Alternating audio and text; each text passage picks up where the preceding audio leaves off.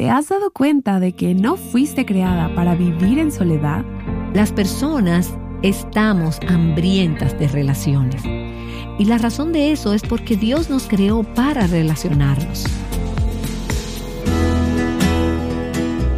Estás escuchando A Viva Nuestros Corazones con Nancy de Moss Wolgamoth en la voz de Patricia de Saladín.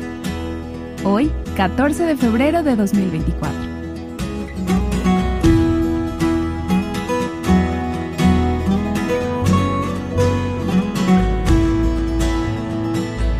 Relaciones. Parece que todo el mundo quiere conseguir nuevas relaciones. Y parece que todo el mundo está sufriendo por las relaciones en las que ya se encuentran. Escuchemos mientras Nancy comienza una nueva serie titulada El poder de las relaciones. En muchos países, hoy se celebra el Día del Amor y la Amistad. Creo que este es un buen día para agradecer por aquellas amistades y familiares de los que Dios nos ha permitido disfrutar. Pero sobre todo, es un día para recordar el amor más profundo, perfecto y constante. Un amor que se encarnó para extendernos gracia y salvación. Y ese es Cristo. También es un buen día para recordar las palabras que se encuentran en el Evangelio de Juan. Porque de tal manera amó Dios al mundo que dio a su Hijo unigénito para que todo aquel que cree en Él no se pierda, sino que tenga vida eterna. ¡Qué amor tan inmerecido! Aunque el 14 de febrero ya pasó, en este día te animamos a que medites en ese amor que has recibido de parte de Dios a través de Cristo y que lo extiendas a todos aquellos que te rodean, recordando que podemos amar porque Él nos amó primero. Dios nos creó como seres relacionales, porque Él es un Dios que se relaciona con nosotros. Como vivimos en un mundo caído, en nuestras relaciones con aquellos que nos rodean, no siempre experimentamos gozo y alegría, sino dolor y tristeza.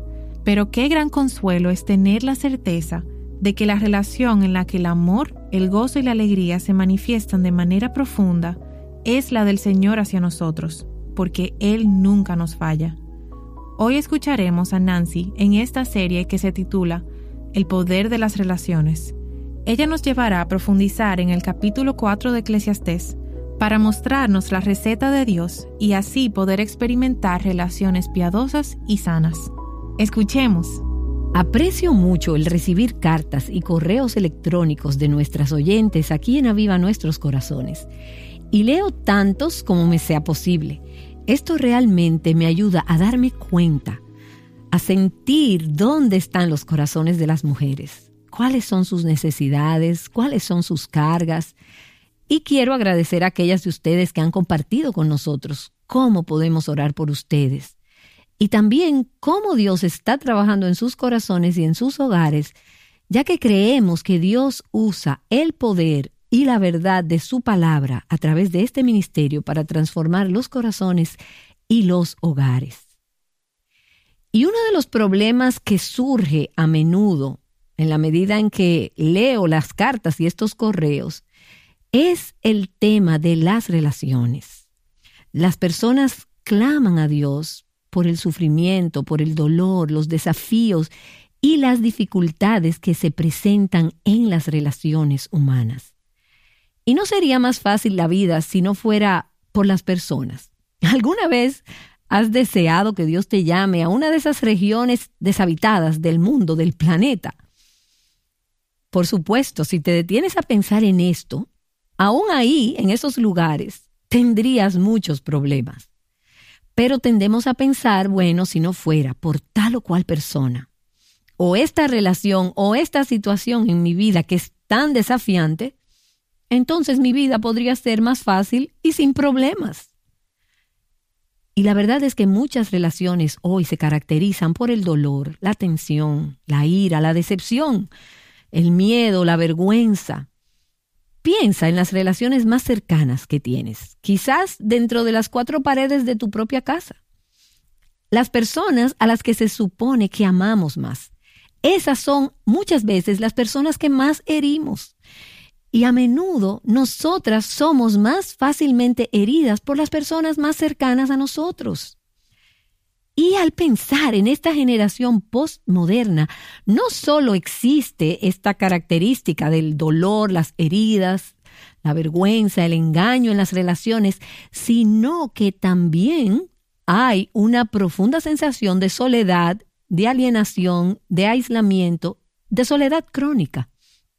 Y lo escucho no solo de viudas ancianas, de quienes es comprensible que se sientan realmente solas, sino que lo escucho de mujeres con varios hijos. Puedes estar en una casa llena de personas, llena de gente, y aún así sentirte muy, muy sola. Hay un temor a la intimidad y muchos en esta generación tienen una sensación como de desconexión. ¿Dónde encajo? ¿Dónde pertenezco? La gente está hambrienta de relaciones.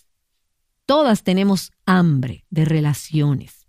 Y veremos a lo largo de esta serie que la razón de esto es porque Dios nos creó para relacionarnos, para las relaciones.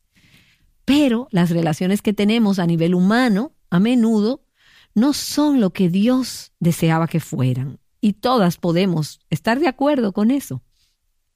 Porque todas tenemos relaciones difíciles y todas tenemos personas que si fuéramos a decir la verdad, simplemente desearíamos que no estuvieran en nuestras vidas. Y esas luchas en las relaciones se hacen más difíciles, se agravan debido a cosas como la fragmentación de nuestras familias, las relaciones rotas, las múltiples generaciones de divorcios y segundas nupcias. Es sorprendente para mí mientras leo esos correos que mencionaba, cuántas de las relaciones realmente problemáticas a menudo tienen que ver con ex esposos, hijastros, hijastras, padrastros, madrastras. Y leo esto y digo, esto es solo una evidencia más de que el plan de Dios no era el divorcio y el nuevo matrimonio. Dios tenía la intención de un hombre para una mujer y esto para toda la vida. Las consecuencias de apartarse del ideal de Dios y del plan de Dios son muy serias. Ahora, puede que no seas la que se apartó del plan de Dios. Puede haber sido la otra persona quien lo hizo. Pero el punto es que tu vida se ha visto afectada. Entonces tenemos, además de esto, lo que he llegado a pensar como la maldición de estar demasiado ocupadas. Es asombroso. Tenemos más dispositivos que se supone que ahorran tiempo que cualquier otra generación en la historia del mundo y sin embargo estamos más agobiadas, apuradas y nerviosas. Y nuestros horarios son, bueno, el estado y la condición crónica de las mujeres de hoy en día es simplemente, wow, estoy muy ocupada. Y yo misma he suspirado así muchas veces. Y sé que tú también lo has hecho. Pero el estar demasiado ocupadas tiene un efecto en nuestras relaciones no tenemos tiempo para hacer el esfuerzo de cultivar relaciones plenas, buenas, significativas, saludables. Y cosas tan prácticas como las mudanzas constantes, las cuales no permiten que estemos conectadas con personas a largo plazo como lo estaban en las generaciones pasadas. Porque cuando se trata de relaciones tensas y estresantes, la verdad es que podemos estar pasando por muchas cosas en el área relacional de nuestras vidas que son dolorosas, pero nadie más lo sabe. Nos hemos convertido en expertas en enmascarar, fingir y ocultar lo que realmente está sucediendo. Así que puede ser que entres a un salón, a una habitación bien grande y puedes estar rodeada de personas. Y nos miramos unas a otras y nos preguntamos, hola, ¿cómo estás? y todas estamos bien. Bueno, si estás bien, entonces está bien estar bien. Pero el hecho es que para algunas de nosotras, hoy mismo, nuestros corazones se están rompiendo. Y muchas, muchas veces eso tiene que ver con las relaciones. Hay estrés, hay tensión, hay lucha. Difícilmente pasa un día en el que no escuche de alguna forma a alguien hablándome o compartiendo algún problema relacional que es causa de dolor y de frustración. Y a veces también lo experimento en mis propias relaciones. Pero no somos muy buenas para dejárselo saber a otras personas. De hecho, nos hacemos expertas fingiendo y sobrellevando la situación. Y pienso en una mujer joven con la que hablé no hace mucho tiempo, quien compartió conmigo lo que fue un entorno familiar extremadamente caótico y abusivo mientras ella crecía. Pero ella me dijo que en su escuela nadie lo sabía. Y me dijo, la gente me llamaba señorita sonriente, porque ella desarrolló la habilidad de ser jovial, extrovertida, de ser el alma de la fiesta, tener esta personalidad contenta. Y ella me dijo que la gente no conocía la violencia ni el caos de lo que estaba ocurriendo dentro de las cuatro paredes de su casa. Bueno, la Biblia es un libro sobre relaciones. Dios es un Dios relacional.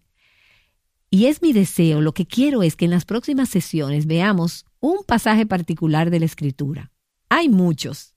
Y entraremos en otros pasajes a medida que vamos avanzando, pero vamos a ver un pasaje del libro de Eclesiastés en el Antiguo Testamento que será como un ancla para nuestro estudio en los próximos días. Si tienes tu Biblia, permíteme animarte a que vayas allí. Eclesiastés es uno de los libros de sabiduría. Job, Salmos, Proverbios, Eclesiastés. Y puede ser uno de esos libros de tu Biblia a los que no les das mucho uso, pero que necesitas darle más uso porque contiene mucha sabiduría del corazón de Dios para nosotras, incluso como creyentes de hoy en día, de esta generación posmoderna. Hay muchísimo en el libro de Eclesiastés que habla de una generación como la nuestra. Y estaremos viendo la primera parte del capítulo 4 de Eclesiastés. Y para comenzar nuestra serie, solo quiero leer este pasaje y darles una vista panorámica, una visión general. Y luego, en los próximos días, desglosaremos frase por frase y versículo por versículo y veremos cómo se aplica a nuestras relaciones. Eclesiastés capítulo 4, comenzando en el versículo 1. Y voy a dividir este pasaje en tres párrafos. Vamos a ver el dolor de la injusticia, y ahí es donde veremos el dolor de las relaciones pecaminosas, relaciones dañadas, algo con lo que todas nos podemos identificar de una manera u otra. Luego veremos el problema del aislamiento, no es tener solo relaciones dolorosas, sino también el problema de no tener relaciones, el problema del aislamiento.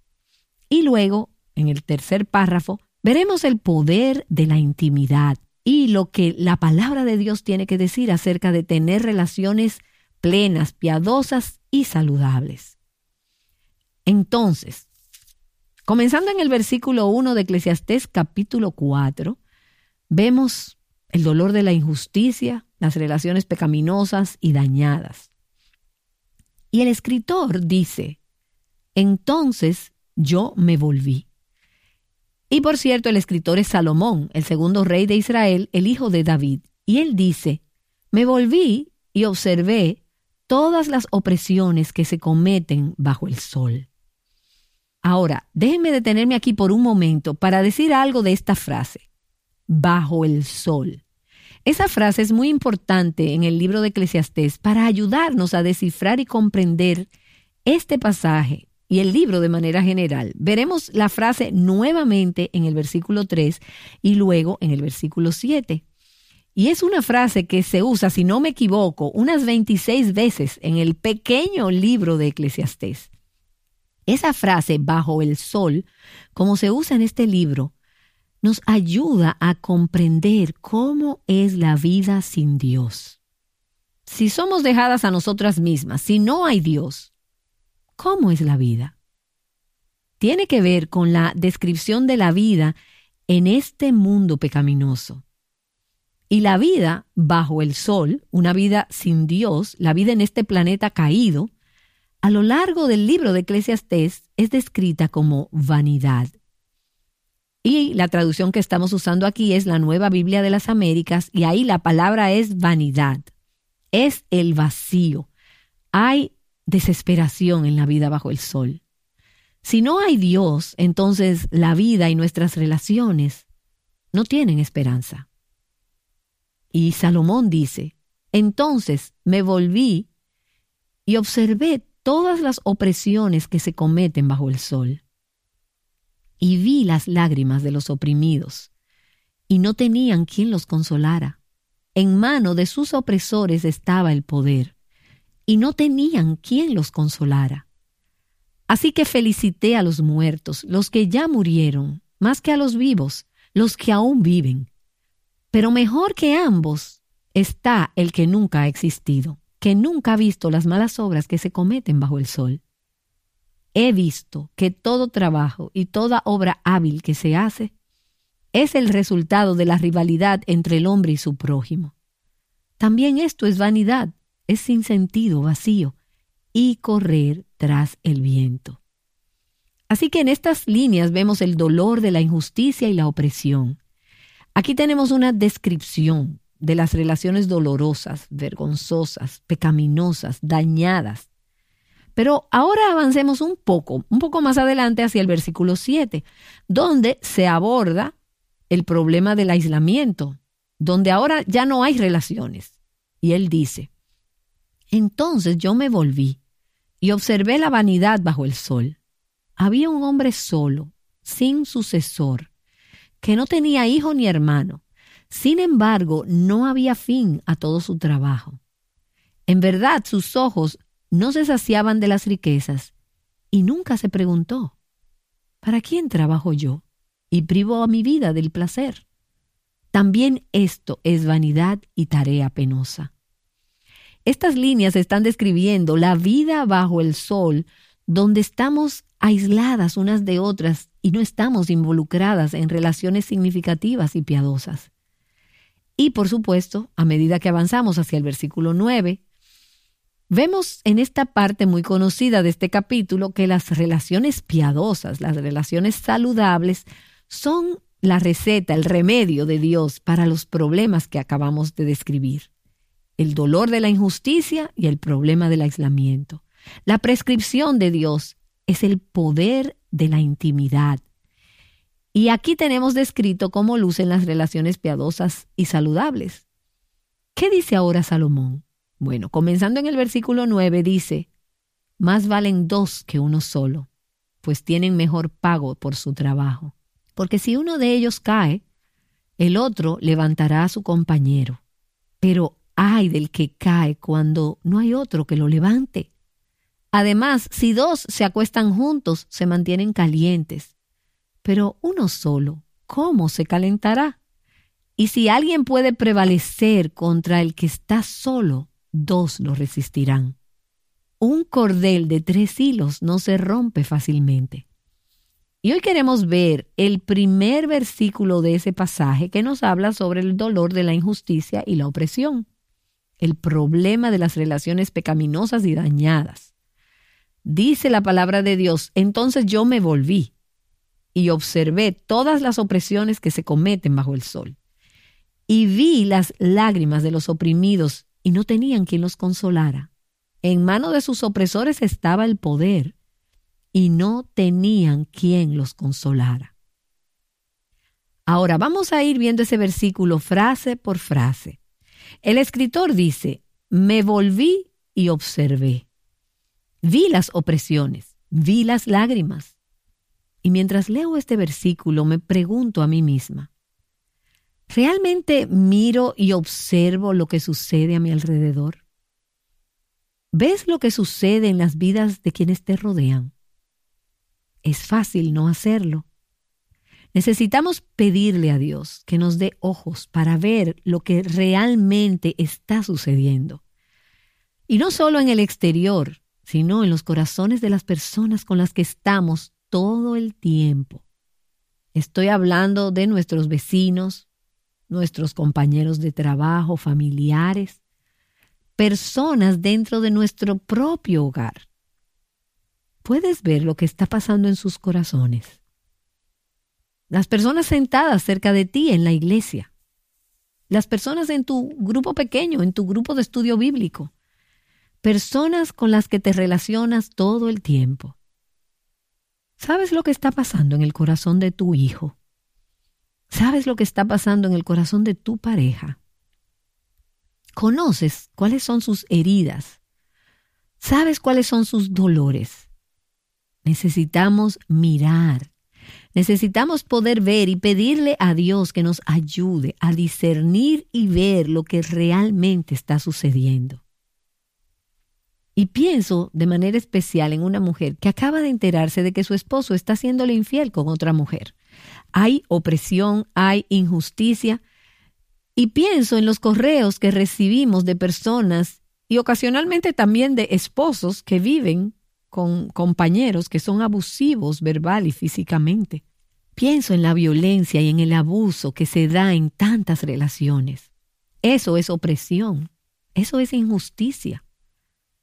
Pienso en algún padre cuyo único hijo acaba de morir, quizás en la guerra. Pienso en una escena de un niño en un supermercado. Pienso en esta escena, por ejemplo, de un niño en un supermercado. Quizás la has visto con un padre abusivo y enojado y lo trata ásperamente. Y ves eso con los ojos de tu corazón. Pienso, por ejemplo, en una familia. Su casa acaba de ser robada hay injusticia, hay opresión, hay dolor. Pienso quizás en alguna joven, una joven mujer que ha sido violada sexualmente. Hay injusticia, hay opresión bajo el sol. Y pienso en todo este tema que he estado leyendo recientemente y me ha dolido en el corazón, este asunto del tráfico sexual. Mujeres compradas, vendidas, forzadas a la prostitución hay opresión, hay injusticia bajo el sol. Y pienso en las viudas, cuyos hijos están alejados y no hablan con su madre, no la llaman, no se mantienen en contacto. Escuché una historia recientemente de una mujer que me compartió su larga y trágica historia acerca de su esposo y todo un problema en esa familia. Él, su hermano, estaban alejados de su padre, el papá se divorció, se volvió a casar, despidió a sus hijos del negocio familiar. Tuve hasta que tomar notas para poder entender todo el orden de las cosas y fue una historia de opresión y de injusticia durante años. Fue una situación en la que el padre de esta familia, la cabeza de esta familia, murió sin reconciliarse con sus hijos. Y ahora esta esposa tenía que lidiar con los problemas de opresión, heridas y dolor por los que había atravesado su esposo. La vida en este planeta, la vida bajo el sol, se caracteriza por la opresión, la injusticia, la confusión y el trabajo. Hay opresores y hay personas oprimidas, y siempre las habrá mientras vivamos en este planeta caído y pecaminoso. Todas estamos siendo oprimidas de alguna o varias maneras. Y lo que te voy a decir ahora es tal vez un poco más difícil de aceptar para nosotras. La verdad también es que todas somos opresoras, de varias maneras, en varias de nuestras relaciones. Eso es el fruto del pecado. La opresión es el fruto del pecado. Y el resultado de esa opresión es lo que vemos en este versículo. Vi las lágrimas de los oprimidos. Son lágrimas de dolor, lágrimas de sufrimiento, lágrimas de frustración. Y peor aún, no solo las personas están oprimidas, sino que como dice dos veces en este versículo, no tenían quien las consolara. Una cosa es estar siendo oprimida, ser oprimida, pero más aún piensa en ser víctima de la injusticia y de la opresión y no tener a nadie a quien le importe. No había quien consolara. No tenían consolador. Estas personas, nos dice Salomón, están solas en su condición de opresión. Y esa palabra, consolador, quien consolara, proviene de una palabra hebrea que significa respirar forzosamente, jadear, respirar fuertemente, gemir, lamentar, compadecerse, dolerse. Significa tener compasión, consolar a alguien, confortar a alguien. Y te da la idea de respirar profundamente entrando en el dolor de esa otra persona. Y la palabra, tal como se usa en el Antiguo Testamento, implica una exhibición física de los sentimientos, generalmente sentimientos de tristeza, de compasión o de consuelo. Y me viene a la mente esta mujer que es como una entrenadora a la hora del parto, mientras una mujer está dando a luz, y le dice, respira. Es alguien que te acompaña, que está respirando contigo mientras te estás preparando para tener ese bebé. Ese es el significado de un consolador, alguien que viene, que está junto a ti, que te ayuda a respirar, que respira contigo, agoniza contigo, se esfuerza contigo y llora contigo. La escritura dice que en manos de sus opresores estaba el poder. El opresor tenía todas las ventajas y el oprimido no tenía quien lo consolara. Y esta es una imagen de una persona que ha sido derrotada, que está desanimada, está desgastada, vencida, se siente débil, indefensa, abrumada y sola. No tiene a nadie que la ayude a aliviarse, nadie que la acompañe ni que la ayude, nadie entra en su dolor. Y aquí es donde la mayoría de las personas viven gran parte de sus vidas. Aquí es donde algunas de ustedes están viviendo, en este lugar. El poder está con el opresor y tú eres la oprimida y no hay nadie que te consuele. En nuestras relaciones bajo el sol, nuestra tendencia natural será siempre o ser opresoras o ser oprimidas, siempre hacia la opresión de alguna manera. Y luego hacia el aislamiento, como veremos más adelante en este pasaje la tendencia de nuestras relaciones bajo el sol en este planeta es hacia lo que no tiene sentido, hacia lo que es sin sentido, la desesperanza, la desilusión, la desesperación. Ahora, en este versículo tenemos tres categorías de personas a las que se hace referencia. Primero, y obviamente, hay quienes están oprimidos. Luego están los opresores. Y luego están aquellos la tercera categoría, aquellos que se acercan para consolar. Los consoladores están ahí como implícitos. Echemos un vistazo por un momento a aquellos que están oprimidos y en el día de mañana continuaremos con los opresores y los consoladores. Mira a los oprimidos. Dice, entonces yo me volví y observé todas las opresiones que se cometen bajo el sol y vi las lágrimas de los oprimidos. Debemos recordar que la opresión y la injusticia son un hecho de la vida, de la vida bajo el sol, de la vida en este planeta, la vida en este mundo pecaminoso. Y es inevitable. No tiene sentido tratar de crear para ti misma esta burbuja de vida perfecta donde no hay dolor, donde no hay relaciones dolorosas. Pienso, por ejemplo, en ese pasaje en el Salmo 55, donde David dijo, y dije, ¿Quién me diera alas como de paloma? Volaría y hallaría reposo. Y no tienes a veces ese mismo sentimiento. Oh, si tan solo yo pudiera escapar de estas personas, escapar de este dolor. Permíteme decirte que es un ejercicio inútil. No puedes escapar del dolor, no puedes escapar de las relaciones dolorosas, no puedes escapar de la opresión, ni puedes escapar de la injusticia.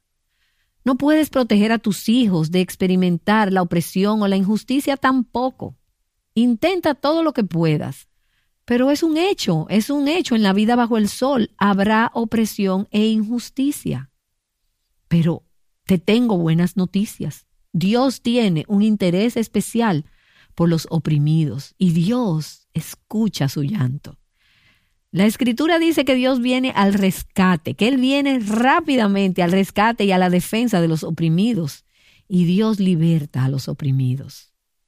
A veces lo que nos frustra es que Dios no nos libera ni nos rescata de nuestra opresión en la forma en que quisiéramos que Él lo hiciera, o en el momento preciso o tan rápido como desearíamos que Él lo hiciera. Pero a la larga, tenemos la promesa de Dios de que todos los oprimidos serán liberados y que Dios corregirá, escúchame bien, Él corregirá todos los males y las injusticias. También debemos recordar que Dios nos ordena, como su pueblo, que seamos una extensión de su corazón para ministrar a las necesidades de los oprimidos. Y a medida que avancemos en este pasaje en los próximos días, veremos cómo podemos tener un ministerio de aliento a los corazones y a las vidas de los oprimidos. Pero en el día de hoy déjame preguntarte, ¿estás en este momento en la categoría de los oprimidos? ¿Hay algún tipo de relación que es dolorosa para ti? Puede ser cualquiera, cualquiera en tu vida, pero sientes el dolor y la tristeza de vivir en un mundo donde existen la opresión y la injusticia. Y quizás pienses, bueno, no es tan grande lo que me está sucediendo y qué bueno que no sea tan grande. Lo que pasa es que para nosotras lo que estamos experimentando en un momento dado se vuelve grande. Pero quiero alentarte diciéndote que Dios ve exactamente lo que está sucediendo. Dios conoce todo lo que sucede en el mundo y en nuestro mundo. Y Él conoce todos los detalles. Y Él sabe todas las partes que quizás no puedes contarle a nadie más. Y no solamente Él sabe, sino que a Él le importa, a Él realmente le importa. Y déjame animarte a mirar hacia el final de la historia y recordarte que va a llegar el día en que todos los males se corregirán. Todas las opresiones, las injusticias serán vindicadas. Y déjame recordarte que Dios tiene un remedio para esa opresión. Y el remedio de Dios son las relaciones piadosas, saludables, plenas. Relación con Dios y relación dentro del cuerpo de Cristo. Así que a medida que avancemos en este pasaje en los próximos días, veremos la solución de Dios para las personas que se sienten oprimidas. Las relaciones pueden ser difíciles y caóticas, pero nuestra necesidad de relacionarnos es central en cómo Dios nos creó. En Aviva Nuestros Corazones creemos en el poder de las relaciones es una forma importante que Dios ha elegido para edificar su reino. Regresa con nosotras mañana para la continuación de esta serie. Experimentando relaciones que glorifican a Dios. Aviva Nuestros Corazones es un ministerio de alcance de Revival Hearts.